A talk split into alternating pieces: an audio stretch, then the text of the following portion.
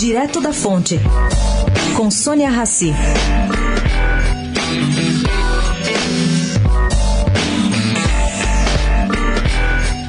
Há quem acredite na deflagração de uma nova Inconfidência Mineira assim que o enxugamento das operações da Vale, anunciado anteontem, que é um corte de 10% da produção em consequência de fechamento de cerca de 10 barragens, começar a surtir efeito. Bom, vamos aos números. Em 2017, a mineradora distribuiu 1,8 bilhões de reais a estados e a mais de 100 municípios. Em 2018, esse montante aumentou, passando para 2,6 bilhões de reais.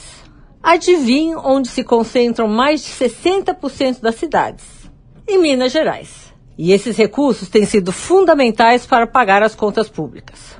Prova que a diminuição dos repasses gera mudança de opinião é a transformação do prefeito de Mariana, Duarte Júnior, em relação à tragédia de Mariana começou chamando a Vale de assassina para, dois anos depois do rompimento da barragem, passar a exigir que a Samarco voltasse a produzir.